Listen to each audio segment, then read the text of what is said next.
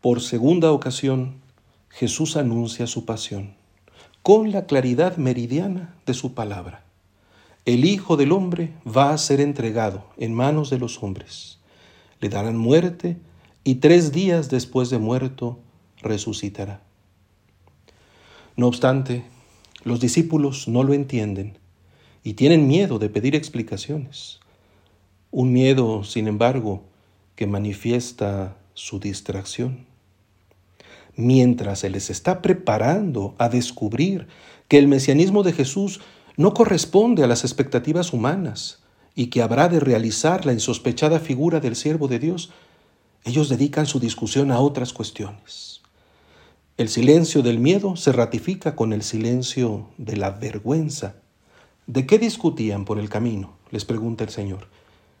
Y ellos se quedan callados porque en el camino habían discutido sobre quién de ellos era el más importante. Sin más que su pregunta, queda en evidencia una torpeza que no es recato ante el misterio ni profundización contemplativa, sino dureza de corazón. Ellos mantienen una discusión ociosa, más aún opuesta radicalmente a la enseñanza del Maestro, contradicción evidente de lo que deberían haber aprendido al caminar con su Señor.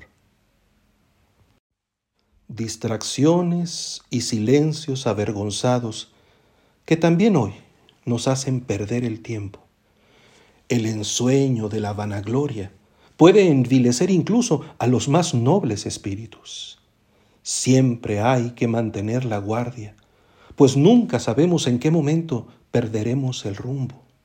Preocupaciones inútiles secuestran el corazón. Acostumbrados a la cercanía del Señor, podemos desatender su presencia y olvidar su palabra.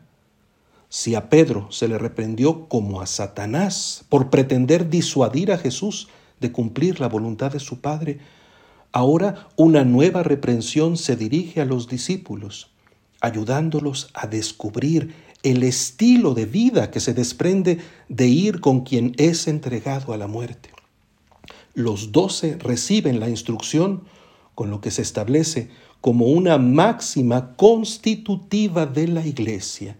Si alguno quiere ser el primero, que sea el último de todos y el servidor de todos. Jesús ha de morir en la cruz. El anuncio mismo conlleva una renuncia a toda preponderancia según los criterios humanos. Es un genuino servicio, el servicio de la salvación, el servicio más glorioso que se haya de ejecutar en la historia de la humanidad, acción decisiva que establece la integridad del proyecto divino de salvación. Atravesando esa entrega y esa muerte, se consumaría el don como resurrección, que no borraría la entrega ni la muerte, sino que les otorgaría su plenitud. Ahí está el primero de todos, colocado en el último eslabón de la humillación. Es verdad que ante este anuncio las inteligencias pueden bloquearse y preferir no preguntar. Resulta más fácil distraerse con frivolidades y soñar grandezas pero también de estas fantasías debemos ser liberados. Nuestro precio no se aquilata en la ilusión, sino en la suprema realidad de esa entrega. Es bochornoso discutir sobre la preeminencia entre los discípulos. Aunque el corazón de pronto sienta el impulso de imponerse, la soberbia no realiza nunca su vocación. Al contrario, la traiciona y estropea.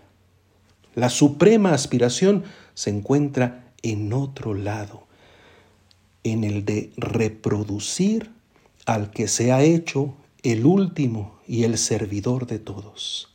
Ahí radica la sabiduría del Evangelio.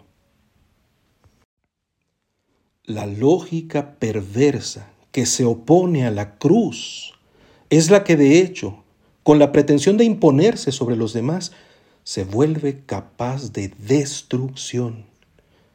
Es la misma fuerza virulenta que el Señor vence con su mansedumbre. La repugnante altanería descrita por las palabras del malvado, la conjura de los violentos. Tendamos una trampa al justo, sometámoslo a la humillación y a la tortura, condenémoslo a una muerte ignominiosa. Sentenciar al justo es un pecado que clama al cielo, es un desafío a la bondad de Dios. Sorprendentemente, el Evangelio nos muestra que la reivindicación de su justicia no se lleva a cabo reproduciendo la maldad, sino en la entrega victoriosa del ungido.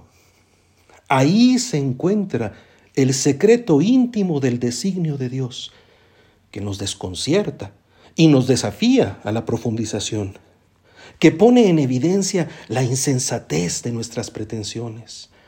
Hay que acogerlo a Él para descifrar su enigma. Más aún, hay que acogerlo con el abrazo puro dado al niño, al inocente, al que necesita ser cuidado y protegido. Contra toda prepotencia, ese abrazo puede realizarse en su nombre, en el nombre del Señor, porque es el gesto que demuestra la inversión de la mecánica corrosiva del pecado. Es la ternura que no se diluye por culpa del odio, es la fineza que no se quiebra por insidias burdas, es la alianza que no se pierde por el orgullo egoísta. Nuestro culto actualiza la entrega y nos envuelve en su eficacia, comunicándonos la dicha del bien, rescatándonos de toda envidia y rivalidad, nos consigna la sabiduría de la pureza, del amor de la paz, de la comprensión y la misericordia, de la sinceridad y la probidad. Cuando la codicia y la ambición quieren brotar, enfermándonos, la mirada a la cruz nos salva de las necedades y nos orienta a la verdad completa, a la plenitud del sentido. Presentamos nuestra ofrenda con serenidad y alegría, rescatados de toda distracción y vergüenza, concentrados en acoger el sorprendente abrazo que a nuestra inocencia no deja de dar el Hijo amado del Padre.